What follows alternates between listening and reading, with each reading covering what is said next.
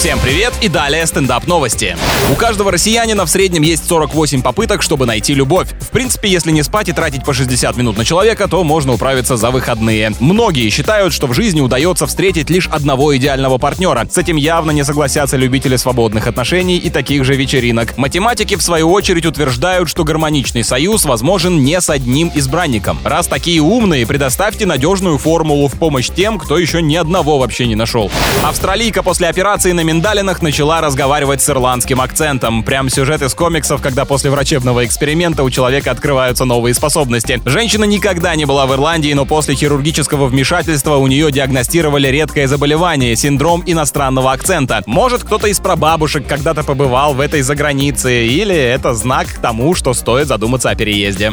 С вами был Андрей Фролов. Больше новостей на energyfm.ru.